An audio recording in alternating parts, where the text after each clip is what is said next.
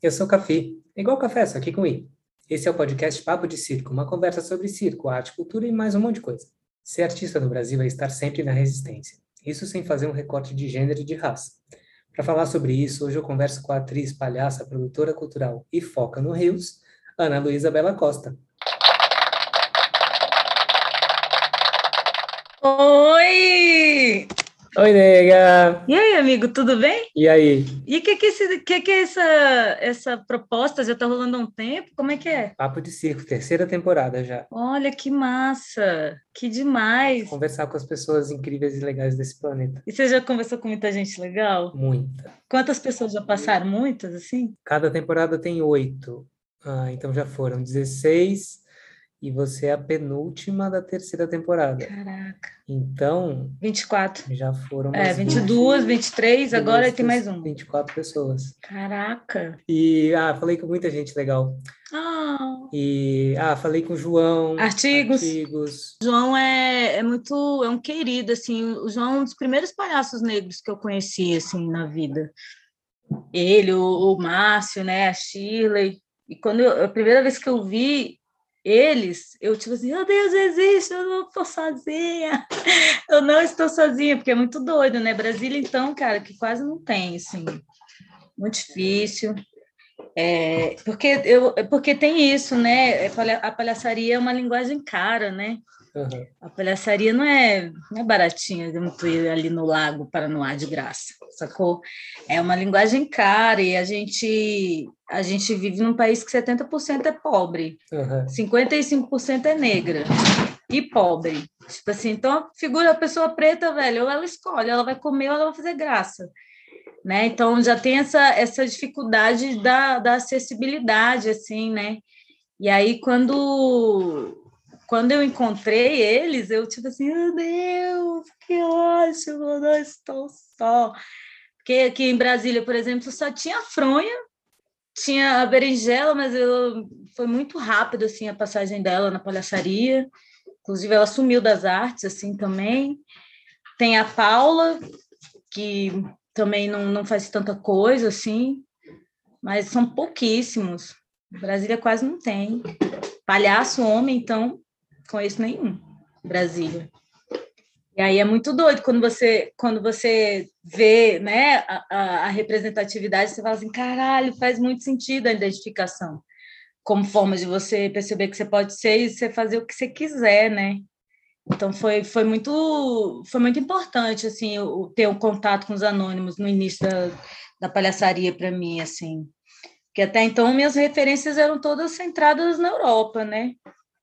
Estados Unidos, alguma coisa, Canadá, mas basicamente Europa, assim. É muito louco. Eu tava conversando, o último episódio foi com as meninas do Circo de Soleides. Ah, tá ligado, amo elas.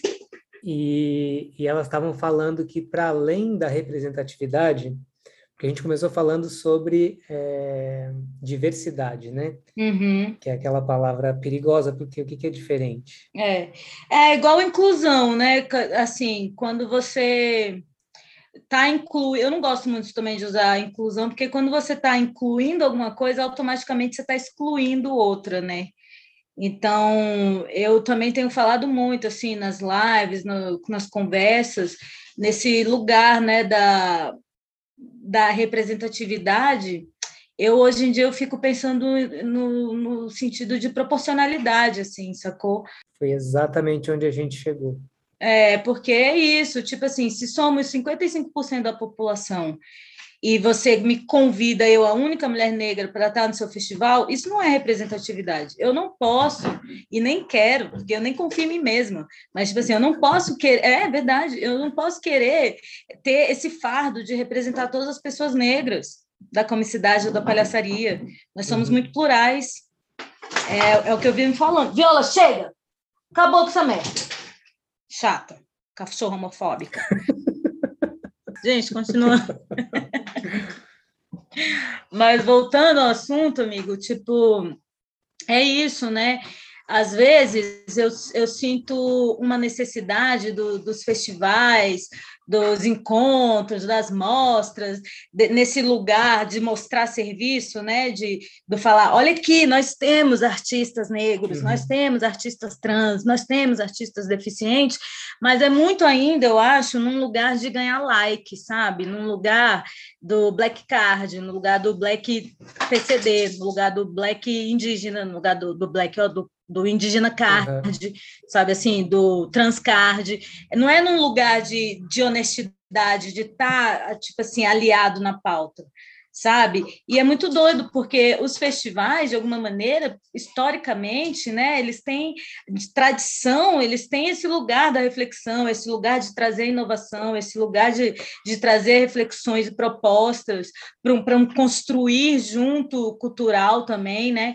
E aí eu fico assim, tipo, cara, eu, eu não entendo por que, que vai até esse lugar aqui da representatividade e não ultrapassa isso, né? E é uma coisa que, que eu venho sentindo assim e, e, pensando nas minhas nas minhas vivências, experiências também com o festival. Tem esse lugar também que quando chamam a gente também é num lugar muito estereotipado de ter que falar sobre racismo, de ter que falar sobre a solidão da mulher negra, de ter que falar sobre o cabelo de ter que, sabe assim, como se a gente só tivesse essas histórias e essa pauta para falar na vida, uhum. né? Sendo que, porra, eu tenho tanta coisa que eu quero trocar, principalmente sobre o meu fazer artístico, como eu penso, como eu estruturo, como, né? E aí, para, desgrama! Cara, agora tá comendo a perna da mesa. Sai daí, viola. Chega, chega. Vai pegar seu ossinho aqui, ó. Olha o ossinho, que legal. Pronto. Isso. Hein? Aí, é, é, esse lugar, né, do... Esqueci o que eu estava falando, mas... Não, é, é, é eu, eu eu já eu perguntei para as meninas do Circo de Soletes também se não cansa ficar falando sempre a mesma coisa. É, não, e é muito doido, porque quando te chamam, você fala, pô, vou vivenciar o festival inteiro, para não sei o que, não, não. Aí você é convidada, mas aí você tem que dar um, fazer um debate no final do seu espetáculo sobre é, protagonismo uhum. negro. Aí você é convidada, mas no final do espetáculo você tem que dar uma palestra sobre racismo. Tipo assim, cara, eu não sou professora de ninguém, gente. Sim. Ainda mais professora desculpa, ainda mais professora de gente branca, né? É, exatamente. E eu lembro uma vez que fui no festival, me convidaram para fazer para fazer um espetáculo solo, pá, não sei o que, falei, pô, massa, um festival conhecido, inclusive. E aí o festival tem as rodadas de negócio. Que porra, no rodadas de negócio é o, o momento que você está ali pronto para mostrar seu, sua arte, seu trabalho, pá, não sei o que, né? E aí, cara, eu tinha que fazer a apresentação e no outro dia eu tinha que fazer uma mesa sobre, mas a mesa era só eu com a plateia ouvindo. É, sobre protagonismo negro, racismo na, na, no, na cultura, nas artes, tal, não sei o quê. Aí eu, pô, beleza, um assunto legal de ser, até porque na época nem era tão assim, que eu acho que também teve um boom depois do Vidas Negras Importam. Eu acho que essa movimentação dos movimentos sociais e o movimento negro também, de alguma maneira, cresceram a visibilidade, então a gente tem que aproveitar esse momento também, mas eles sempre existiram, né? E aí eu falei, pô, legal, interessante, ótimo, inclusive falar isso nesse festival, que é um festival majoritariamente branco, inclusive a produção toda branca, todo mundo tudo branco. E aí eu tô lá dando, dando, a, minha, dando a minha palestra lá, que nem queria. Cara, quando eu vejo o mesmo horário que estava a minha palestra, estava a rodada de negócios. Então, tipo assim, eu não podia estar na rodada de negócios porque eu tinha que estar ali professorando com um monte de gente branca e eu não podia estar num lugar que era onde eu queria estar vendendo meu peixe. Uhum sabe? Então, tipo assim, até que ponto também o festival ele não está fazendo isso só para ganhar like? Até que ponto esses encontros não estão fazendo isso só para ganhar like? É igual quando você aprende comicidade. Eu, eu sinto isso também, assim. Eu sinto que quem passa, quem ensina, te ensina até um lugar, até página 2, depois não te ensina mais. Depois você aprende sozinho, sacou? E nesse sentido, eu, eu sou mulherista africana, né? Eu não sou feminista porque eu ainda acho que o feminismo é muito branco. E, nesse sentido, com o militarismo africano, eu entendi que a minha base de estrutura de vivência e convivência é em cima da filosofia banto, que é Ubuntu, né? que é eu sou porque nós somos. E, e para o Ubuntu, você acredita que o, o conhecimento ele só vale se ele é compartilhado.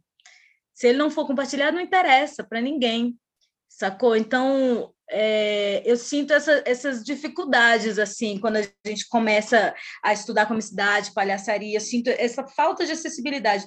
Inclusive, por exemplo, pessoas PCDs não podem, né? Porque não tem um livro com acessibilidade, não tem um material com acessibilidade, fora não tem representatividade também, né? Então, hoje em dia, eu busco muito falar sobre isso, sabe? Trazer minha pesquisa sobre comunidade negra, sobre racismo recreativo na palhaçaria, sobre visibilidade desses mestres negros, sabe? Principalmente aqui no Brasil do Cavalo Marinho, mas também dessa palhaçaria africana que ninguém fala, que é uma palhaçaria que é do século XIII, sabe? Assim, é antes desse, desse circo, dessa palhaçaria que a gente conhece, que é século XVI, XVII, já existiam ali, que é Sankofa, que hoje é ali a região do Mali, já existiam palhaços e bufões africanos, entende? Então, tipo, eu começo a entender também que essas, que eu tenho três pautas, né, amigo? Não sei se tu sabe, eu sou uhum. mulher, sou negra e sou deficiente, não sei se tu sabe disso. Não. Eu tenho uma paralisia hemiplégica espática, é, meu lado esquerdo, ele é muito mais lento do que o direito. Então, é uma outra rota de raciocínio que eu tenho que fazer para poder mandar comando para o meu lado esquerdo. Uau. E aí, quando eu, vou, quando eu vou, vou, buscar em África me reconectar, cara, que eu começo a, a, a desvendar essa palhaçaria africana e descubro que os palhaços africanos é quase como os nossos palhaços indígenas, né, os rotichuais. É, é, tem que ser predestinado. Então, a pessoa nessa tribo, para ela ser palhaça, ela precisa nascer deficiente. Então, tipo assim, com uma mão para trás, um pé torto, uma corcunda, não sei o quê. Daí ela é apta a ser o palhaço, a palhaça, porque também tinham mulheres que faziam, na tribo. E aí, quando eu, quando eu descubro isso, quando eu leio as paradas assim, eu falo, caraca, eu tô no lugar certo, porra! Eu tô no lugar certo, é isso, é sobre isso. Entende? Porque, porque eu vou entender como eles falam que são as tecnologias humanas, é outra tecnologia que eu utilizo para fazer minha graça. Eu, por exemplo, por dominar, por entender a minha patologia, minha patologia não, né? Porque deficiência não é uma doença, é, mas entender a minha característica física, por, por entender isso, eu sei que, tipo assim, se eu quero construir uma gag, que eu tenho que pegar um copo e para ele derrubar, eu vou pegar com o meu lado esquerdo, porque eu sei que vai ser muito mais difícil de eu segurar do que com o direito, que eu nem preciso pensar praticamente para segurar o copo. Mas por esquerdo eu tenho. Isso é para tudo, isso é para eu tocar um instrumento, é, um, é um outra, uma outra rota mental que eu tenho que fazer.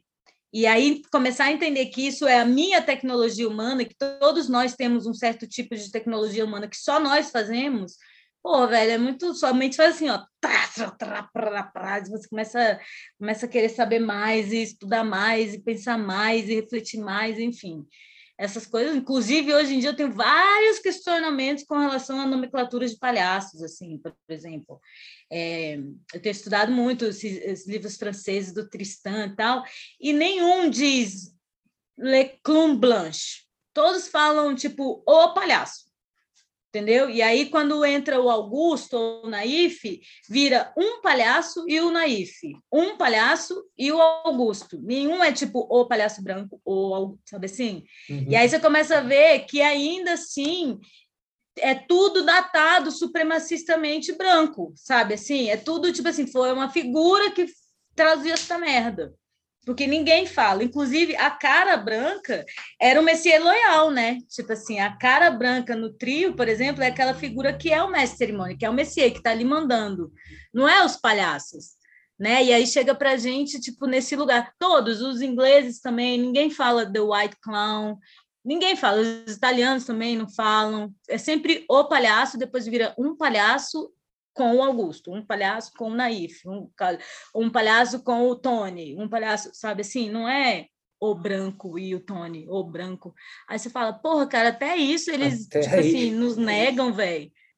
É. Sabe assim, até isso eles nos negam, puta que pariu, meu irmão. E aí começam as viagens, né? Aí eu começo a viajar, falo, cara, começar a se apropriar dessas porra também, sabe? Tipo, por exemplo, se a gente está nesse, nesse movimento de ressignificação dos termos né, racistas, lista negra, uhum. ovelha negra, não sei o quê, cara, vamos nós, pessoas negras, se, aprimo, se apropriar também, então, desse termo humor negro? Porque, cara, se você parar para pensar, se você for estudar, o humor negro, ele vem de uma terminologia francesa que era vinha do, dos filmes noir, sacou? Que eram os filmes policiais, preto e branco, que não tinha nada a ver com que é com que vem para o Brasil sobre piadas ácidas. Isso já tem nome, é piada ácida, é piada mórbida, é piada sórdida, sabe? Assim, é piadas que falam sobre tabu. Eu não sou um tabu, eu sou uma pessoa. Uhum. Com, né, com sentimentos, com sensações, com quereres, com desejos, com medo. Então, começar a entender esse lugar, sabe? É, por exemplo, se, se o humor é o estado de espírito de um indivíduo e o humor ele acompanha as correntes de pensamento, não dá mais para a gente ficar continuando fazendo esse tipo de piada racista, machista, misógina, homofóbica, transfóbica. Então, se o humor é meu estado de espírito e negro é uma palavra que foi ressignificada lá em 48, com Abdias do Nascimento, quando, quando funda o Teatro Experimental do Negro, depois Lélia Gonzalez, com vários outros pensadores negros, também fundam o Movimento Negro Unificado, em 78. Velho, negro já tem um outro tipo de, de significado, significa que sou eu enquanto sujeito dentro dessa sociedade, sujeito pensante reflexiva. Né? Então, humor é meu estado de espírito, negro sou eu. Humor negro só pode ser o quê? Humor feito por pessoas negras. Não é massa isso? Sim, Porque eu, por exemplo, é, é isso que eu tô, é isso, é nessa viagem que eu tô hoje em dia, sabe? Tipo, porque eu quero ser uma referência de humor negro. Eu quero que coloque no Google lá humor negro e saia Ana Luísa Bela Costa, João Carlos Artigos, é, Márcio Libá, Shirley Brito, Antônia Vilarinho, entende? Benjamin de Oliveira, Mussum, Grande Otelo, que saiam essas pessoas que são que fizeram comicidade no Brasil e são pessoas negras e trouxeram sua comicidade negra da, sua ancestralidade, mesmo sendo é, como é que fala? Mesmo sendo bombardeada de, de, de, de cultura eurocentrada dentro das artes mesmo elas sendo bombardeadas dessa, dessa, de toda essa epistemologia europeia, né? O próprio Benjamin trazia ali suas comicidades é, negras, da, da, relação dele em casa, com a família, sabe assim, com seu pai, sabe assim, traz, a gente traz isso, está no nosso sangue. Uma festa de família que seu avô começa a fazer uma dancinha, seu tio começa a imitar seu avô, isso é nossa comicidade ancestral também. Não tem como fugir disso, né? Então, é um pouco essas viagens que eu estou assim ultimamente, sabe, amigo? E principalmente numa militância forte, assim, da gente, cara, porque eu acho que a palhaçaria é uma das linguagens cômicas mais atrasadas com relação às questões raciais, mais mesmo, assim, sabe? E eu fico, fico nessa vontade, assim, nessa troca de estar tá mostrando mesmo que ainda assim vários artistas se utilizam comercialmente desse racismo, que hoje em dia tem um conceito para isso que chama racismo recreativo, né? Que até o professor é, Adilson José, que, que é um jurista que, que, tipo assim, conseguiu vários processos de racismo ganhar, porque ele criou esse, esse conceito do racismo recreativo, que ele fala isso, né, cara, que uma piada racista, ela não é só uma piada, ela é um discurso de ódio, ela é um discurso eugenista que diz que eu não sou sujeita das minhas próprias ações, preciso de uma pessoa branca para dizer o que, que eu sou, né, e, e, aí ele coloca isso. Então, era uma coisa que era, foi, foi inédito, assim, super inovador, porque muitos racismos é, passavam juridicamente por, uma, por essa questão de, ah, foi só uma piada. Liberdade de expressão, né? É, foi só uma piada, liberdade de expressão. Pois é, só que a sua liberdade de expressão não te dá o direito de cometer um crime. Exatamente. Né? Então, tipo assim, racismo é crime, então, tipo, tá errado. E na palhaçaria a gente tem muito isso ainda. Então, a gente tem muito racismo recreativo na palhaçaria. Tem uma cena clássica, classicona, aquela que o palhaço entra em cena, todo sem conseguir, porque a escada é grande, ou sei lá o quê, o sapato dele não cabe, e ele vai segurando na cabeça das pessoas, né? Aí ele tá ali com dificuldade segurando a cabeça das pessoas. Quando ele vê o meu cabelo, a mão dele engancha, entra, engancha, não consegue sair, ou entra, espeta. Cara, o que, que essa pessoa tá falando para a plateia? Que meu cabelo é ruim, que meu cabelo não uhum. presta sabe? Então, tipo, não dá mais para a gente estar tá fazendo piadinha do século XVIII, em pleno século XXI, com todas as nossas correntes de pensamento mudando, se transformando, né? É, um palhaço ruim, cara, ele pode traumatizar para sempre uma criança negra e um adulto também, sabe? Tipo, quando vai pegar no cabelo da pessoa, não tem que pegar no cabelo da pessoa. Eu vi uma vez uma palhaça, inclusive conhecida, que, que ela pegava o cachinho de uma menina em cena e cortava, e ficou plateia, todo mundo assim tal. Aí eu fui falar com. A gente foi falar com ela no final e ela falou que era filha dela, que estava tudo bem. Aí eu, cara, mas enfim, isso não está tudo bem. E aí vai meu discurso, né? Tipo, tá, tá, tá, tá, Mas é isso, tipo, a gente cansa um pouco também de estar nesse lugar o tempo todo, do que é no lugar do, do, do dar atenção, né? Tipo assim, cara, ô, se atenta, não dá mais para fazer isso.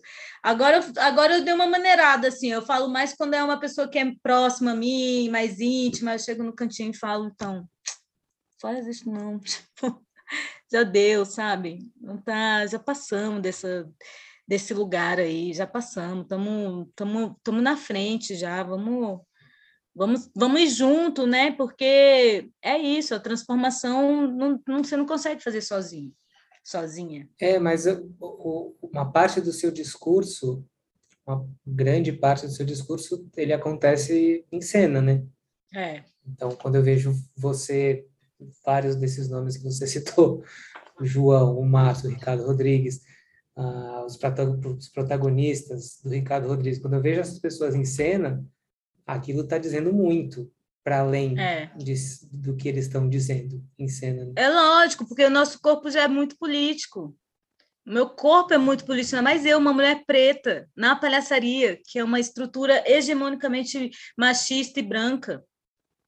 Né? Tipo assim, meu nome, Madame Froda, quando fala Madame Froda, tu tá imaginando uma mulher loura, com cabelo esvoaçante, uma bolsa da Louis Vuitton, e entra eu, de turbante, sabe assim, já é uma já causam um estranhamento que as pessoas não estão acostumadas, né? E não estão acostumadas porque não existe acesso. Sim. Tanto da, dessa população que não vai, que não chega no, no circo, no teatro para ver esses palhaços, quanto de pessoas Sim. que não estão dentro da linguagem também porque não conseguem, não têm acesso à linguagem. Eu sei o meu privilégio, o privilégio que eu, que eu tenho, que eu tive para de me encontrar na palhaçaria, mas não é toda pessoa preta que eu, que eu conheço que tem esse que tem esse privilégio. Graças a Deus fui fazer curso com o engenheiro do Lula na época, sabe assim, não era esse, essa merda desse governo também. Tipo, muita coisa que eu que de curso que eu fiz, cursos muito fodas, foi com dinheiro público. Então, eu, eu sei esse lugar de privilégio que eu tive de poder fazer uma academia, uma, uma universidade, saber escrever, me especializar em produção cultural, saber escrever um projeto, aprovar minha, minhas, minhas funções entende? Mas não é todo mundo, não é, o acesso não tem, o acesso não chega. E a informação e, e o conhecimento, ele vem até a página 2 também. Depois começa um negócio que eu não entendo, tipo assim, parece que o cara acha que você é, vai competir com ele no mercado depois. Outra coisa que eu não falo mais é chamar branquinho de mestre. Também, isso aí já há muitos anos não tem mestre de coerro. Não chamo, não, não gosto, detesto, odeio. Não, gente, sério, porque os mestres do cavalo marinho não querem ser chamados de mestre, para que que eu vou ficar chamando branquinho de mestre?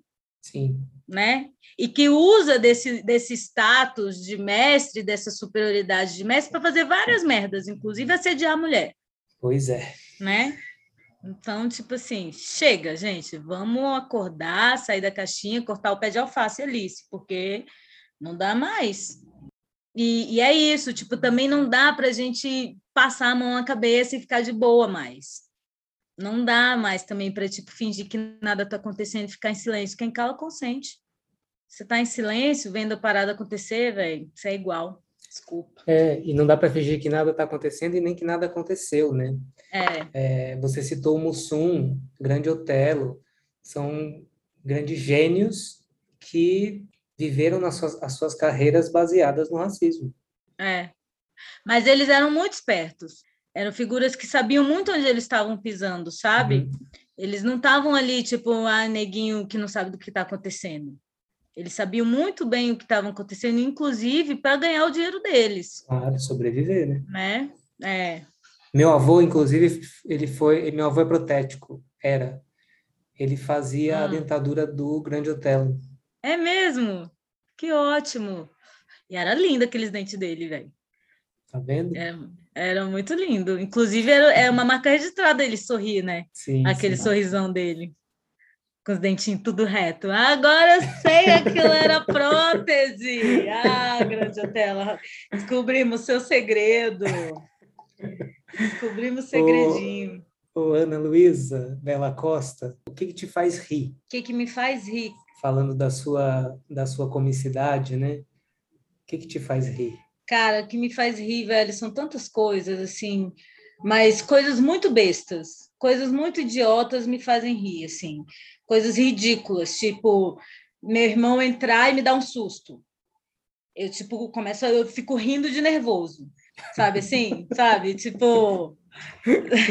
e eu tenho um problema sério. Eu e o Leonardo, um amigo meu que é palhaço também, a gente tem um problema sério. Quando a gente está nervoso, a gente começa a rir, mas rir assim, que a pessoa quer te matar e você está rindo de nervoso. E eu várias vezes eu já aconteceu isso comigo, assim, então situações muito tensas me fazem rir. Então, você me perguntou o que, que me faz rir, situações muito tensas me fazem rir, assim, muito, tipo, uma situação de medo, por exemplo, me faz rir.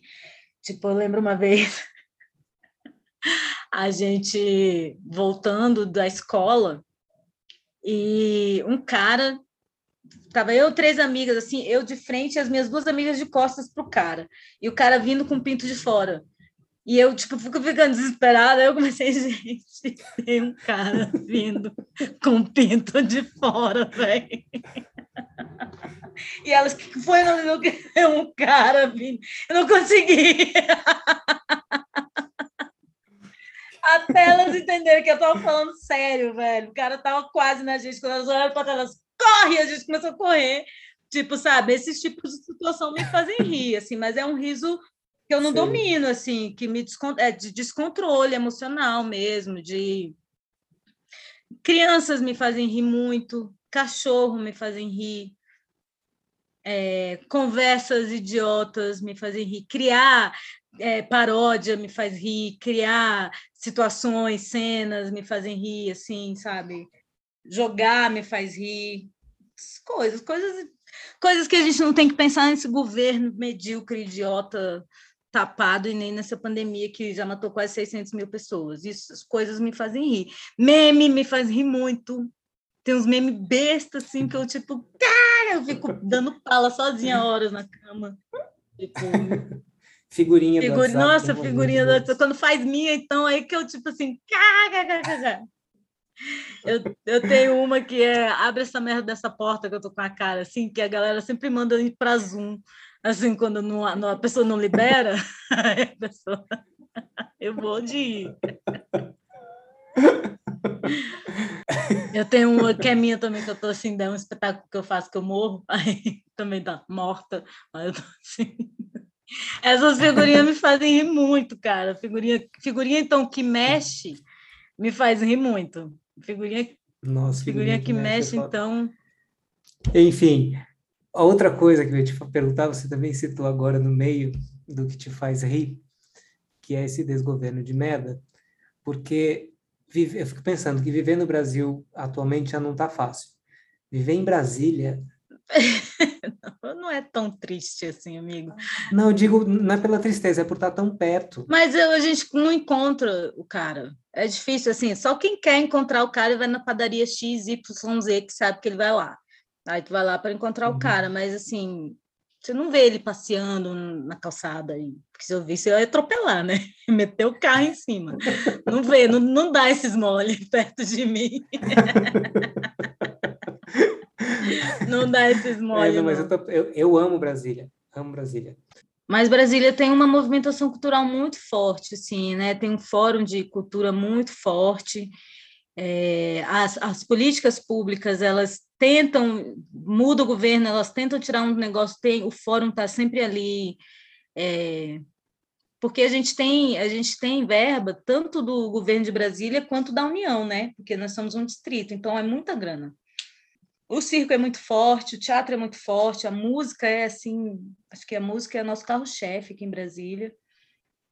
Artes plásticas, artes é. visuais também, cinema, Brasília faz direto, tá fazendo filme. Tem começado a crescer negócio de série aqui, principalmente também para web, né? É... E publicidade. Brasília é pequena, né? Brasília tem 3 milhões de habitantes. Então, a, a, nossa vantagem aqui é que a gente ainda faz o nosso mercado, né? A gente ainda tem as demandas, a gente que gera, tal, não sei o quê, não, não, não. Que é diferente, eu acho, um pouco aí de São Paulo e Rio de Janeiro, que já, já tem esse mercado estruturado e, e estipulado, assim. Eu agora comecei a ir para a rua. Que ótimo! Peguei minha bicicleta, coloco meu, meu espetáculo inteiro na bicicleta. Cara, que massa! E da gente, como é que tá, galera? Tem uma praça que já já estava rolando, que já tinha alguns artistas fazendo. E então o público ali já está acostumado, já sabe. Você chega no parquinho das crianças, vai ter espetáculo, dá três minutos, a plateia tá pronta. Uhum. Ai, que bom. Agora eu tenho saído mais, assim, tenho trabalhado muito com Sescs, é, São Paulo principalmente também. Ah, tô dando, tô dando aula na SP Escola de Teatro. É, de numa cadeira de humor, tô dando aula de palhaçaria. Que legal. Muito legal, cara. Que lindo, que lindo. Eu vou estar tá em cartaz aí em, em outubro, ah. dia 10, 13 e 17. Duas com o Marcelo Lujan e a, e a Dani, e uma com a Julieta Zarza, lá no Espaço dos Barbichas. Aí eu vou ficar em São Paulo de 6 a 19. Então, Cara. se quiser me arrumar um outro trabalho, pode arrumar. Demais. É isso. E depois eu volto em novembro também é, para a noite do noite da comédia preta no espaço dos barbichos também. Dia dia 21 de novembro. Sensacional. Assim, no dia logo depois do dia da consciência negra. Sim. Pois é. Eu tive aí também com a temporada do Cabaré da Negra, foi incrível no Pompeia, um mês, foi muito massa, cara, foi muito legal. Demais. Cabaré da Negra é um sonho, assim, né? Tipo, de que eu sei, assim, de tudo que já me falaram, que eu venho é, pesquisando também, ele é o único cabaré que é dirigido e protagonizado por mulher negra, né? Sou eu, no caso. Não conheço outro, uhum. desconheço. É. Sou eu, no caso. É, sou eu, no caso. Eu desconheço outros, assim, tenho até procurado, descobri um cabaré lá no norte, se eu não me engano, mas ele não é de mulheres negras. Ele tem mulheres negras, mas não é uma mulher negra. Mas é isso também, né? Começar a ocupar esses lugares da tradição, porque parece que a tradição não pode ser mudada, tipo, não é imutável. E, cara, gente, sério. Pode e deve. Pode sim, tudo pode, ninguém é obrigado a nada. Ah, você ficou falando da tecnologia humana, lembrei logo da Rubra, né? Que também já passou por aqui. A Rubra eu acho muito legal, assim, essa, essa postura dela de não... Não é que ela não é do movimento da palhaçaria feminina, né? Mas ela tem uma outra, uma, um outro olhar sobre uhum. mesmo, que eu acho super interessante também, porque a palhaçaria feminina, eu não consigo ainda desassociar ela muito da palhaçaria feminista. Por que, que eu falo isso? Porque em algum lugar quando você se, se autoproclama uma mulher palhaça, quando você diz que você é uma palhaça, em algum lugar tem um quê de feminismo, porque você vai estar tá questionando, no mínimo, a tradição. Mas quando a gente fala de palhaçaria feminina, a gente não está falando só de dramaturgia, a gente está falando de metodologia, né? A gente está falando de uma metodologia que ela aguarda, que ela é fecunda, que ela está ali ávida pela experiência das outras mulheres que é diferente da metodologia quando você estuda com homens, principalmente héteros, cis, que é uma metodologia de disputa, de competição, de, de sabe? E aí é isso, é como a Simone de Beauvoir fala, você não, você não nasce mulher, né? Você se torna mulher. É a mesma coisa para palhaçaria, eu acho. Você não nasce palhaça, você se torna palhaça, porque dentro da palhaçaria você vai descobrindo as suas mulheridades. Isso é que eu acho massa sabe? É isso que eu acho que eu acho que eu acho incrível, assim. Eu, eu falo, eu sempre falo que a palhaçaria feminina é um ciclo mútuo de adubação cruzada. Tipo assim, que eu tô plantando ali, você planta lá, e uma hora eles se encontram igual rizoma. e vai vai essas essas raízes elas vão para outros lugares que você vê cara na, você vê isso pelas dramaturgias femininas óbvio que a gente tem alguns anos aí de distanciamento dos caras porque durante muito tempo os caras tiveram esse poder detendo esse poder em suas mãos né a palhaçaria feminina é muito recente é do é dos anos 80 para cá né uhum. então esse esse esse material, esse esse conteúdo, essa disponibilidade ainda estava muito na mão dos caras. Inclusive as mulheres que faziam palhaçaria eram palhaços, né? Sim. Elas se travestiam de homens. Palhaço chamego, né? É, a própria Palhaço Chamego, a da turma da Fusaca lá também, que eu esqueci o nome do palhaço dela agora, a própria do Circo Grock também, a Gena, que era o Ferrugem. Então ainda tinha, ainda estavam num lugar ainda muito do, do patriarcado, da condição masculina em fazer graça, como se mulheres não pudessem fazer graça, né? Como se mulheres tivessem só um, um, uma determinação, procriar, isso é subalterno, ponto, acabou. Uhum. Né? Então, é muito recente tudo isso. Então, a, o movimento, eu não deslegitimo, não, inclusive, eu acho que tem que continuar e é fortíssimo, mas eu sinto que ainda é um feminismo muito branco, muito embranquiçado dentro desse movimento da palhaçaria feminina. Mas estou junto o tempo todo e o tempo todo questionando, porque eu acho que esse também é uma das minhas funções. Se eu quiser estar junto, as pessoas, eu, eu, e eu quero que as pessoas estejam junto comigo, elas precisam saber das minhas pautas.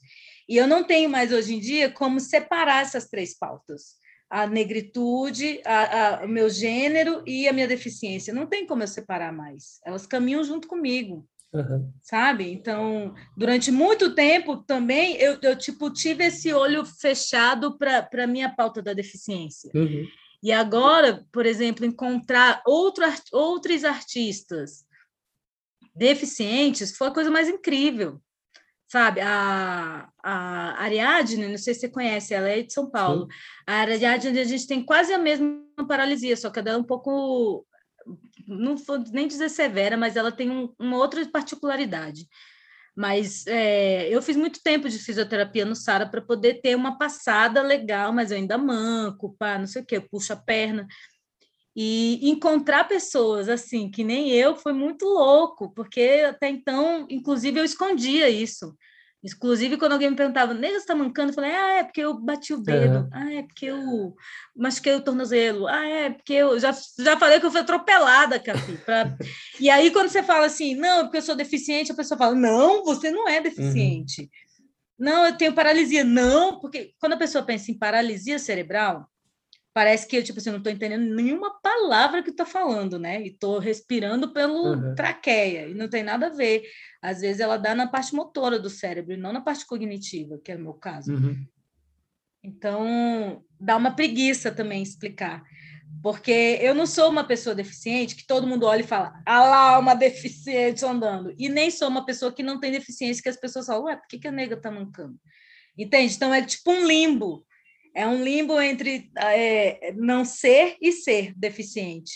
Então, entender isso também foi com a palhaçaria, porque a palhaçaria me dá essa possibilidade de eu poder mostrar a minha perna que é uma mais fina que a outra e ninguém falar nada, inclusive achar que é efeito especial, sabe assim? É verdade, sabe assim, essas uhum. coisas. Tipo assim, não tem que explicar, que foi o que me, me fez sair do teatro, porque eu venho do teatro, né? Eu venho do teatro, fiz, fiz faculdade de teatro na UNB. E na UNB eu via que o teatro é um lugar de corpos muito belos, de corpos muito, muito esteticamente montados para aquilo. Usar salto é uma parada que é surreal para mim, eu não uso salto. E ter que usar, aquilo me, me, me deixava num lugar de boicote, inclusive. Várias, em vários espetáculos, filmes, em várias, várias vezes me boicotei, tipo assim, de falar, não vou porque eu li o roteiro, tinha que estar tá lá, uma nega gostosa sambando, fala, velho, eu não sei sambar, gente, minha perna não vai, uhum. não adianta. Que ainda tem isso, que você ainda é estigmatizada, né, por ser mulher, ser preta, ah, não, sabe sambar. Sim. Ah, sabe cantar. Ah, sabe bater um tambor aí, você sabe, qualquer coisa, um pandeirinho, uhum. você sabe. Tipo, né, você ainda é estigmatizado. E o meu samba é minha palhaçaria, sacou? Meu samba, quando todo mundo pergunta, ah, você é artista? Ah, você, é do... você canta, né? Não, sou palhaça. Nossa, nem parece. Eu falei, nossa, nem parece que você é racista também. Tipo, E nega, e a palhaça, o que é? Cara, a palhaça é tudo que ela quiser ser, velho. Ela é tudo e mais um pouco, porque a palhaçaria te faz ir além, né? Inclusive saem coisas que de você que você nem sabia que você tinha. Isso que eu acho muito maravilhoso da palhaçaria, é você poder ser quem você é, sem nenhuma crítica, sem nenhum julgamento, só ser. Eu só ser, eu aqui, na minha fragilidade, porque é isso, né? Na vida real, eu tenho que ser uma pessoa forte né? Porque sou uma mulher preta, já tem essa, esse estereótipo de ser forte, guerreira, guerreira não sei o quê. Então, eu naturalmente tenho isso por conta da minha mãe, que recebeu da mãe dela, que recebeu da mãe dela, que recebeu da mãe dela. Isso não se discute. E o que eu tento, é, e o que eu faço com a palhaçaria é justamente mostrar esse lado que eu normalmente não mostro, que é da minha vulnerabilidade, que é da minha fragilidade, que é do eu quero um carinho também, eu sou carente também, eu também preciso de um cafuné né? Então é nesse lugar assim. É, e a Madame Froda, ela não é, ela não é militante, porque eu já sou essa pessoa na vida, mas ela é muito consciente. Então eu acho que trazer essa militância na Madame Froda, tipo, já chegaram, eu sou uma mulher preta, deficiente, eu acho que eu afasto mais as pessoas do que eu aproximo. E como eu quero aproximar, eu na maioria das vezes, mostro quanto eu sou uma idiota e vulnerável, como todos nós somos. Para que você possa ter empatia com essa figura que para você já é muito estranho, porque você não está acostumado a vê-la naturalmente e normalmente nas em apresentações e tudo mais, até você estar tá comigo e daqui a pouco eu começar a falar umas verdades na sua cara, porque a Madame Froda é muito verborrágica também. Né? Tem esse lugar da verborragia, como também tem lugar muito da poesia mas ela não é as questões raciais elas estão ali nas entrelinhas sabe? Assim as críticas com, com a sociedade elas tá tudo nas entrelinhas. Tá no tá numa dramaturgia por exemplo de eu, de eu criar um número falando sobre o que eu acho que são músicas clássicas que é são músicas de preto para mim que é o samba que é o forró que é o funk que é o reggae e um maestro me dizendo que aquilo não é música clássica no final, quando eu encontro uma música clássica de verdade, que ele fala, ok, você acertou, eu também não vou tocar, não vou tocar normal, vou tocar diferente, vou tocar com as minhas duas narinas. Para para sair desse convencional, sair dessa estrutura de que dessa epistemologia europeia mesmo, é decolonial isso, é tipo, velho, não tem que ser, a gente pode ter a música clássica do forró, a gente pode ter a música clássica uhum. do reggae, a gente pode ter a música clássica do samba, do chorinho, entende? Do maracatu, do cacuriá, do cavalo marinho, do boi. A gente tem as músicas clássicas. É a nossa música clássica. Não é porque vem de uhum. fora uhum. e da Europa, principalmente, que é clássico, gente. Ah, ele falou clássico, qual que eu faço com esse clássico? Enfio no meu nariz, no meu cu. é isso que eu faço com esse clássico. É isso, nega. Ah, Obrigado demais. Nem sei se eu respondi as perguntas, não estudei muito o texto. eu também não, mentira, estudei, mas é, puta, perfeito. Show. Obrigado, amigo, pela oportunidade da troca, compartilhar. Imagina, obrigado você por ter topado. Até as próximas. Até mais. Um beijo. Se você chegou até aqui, espero que tenha gostado. Todo sábado tem episódio novo no seu agregador de podcast favorito. Segue o arroba Papo de Circo no Instagram. Lá você pode ver trechos dessa entrevista, bastidores e mais um monte de coisa. E como diria um grande amigo nosso, Domingos Montanher, viva o circo brasileiro e viva a palhaça e o palhaço brasileiro. Ideia original e produção executiva, Juliana Mesquita. Vinheta, Marco França. Arte gráfica, Maria Carolina Marque e Raquel Nogueira. Redação, produção, apresentação, pesquisa, locução, trabalhos técnicos, sonoplastia e cara de pau, eu mesmo, Cafiota.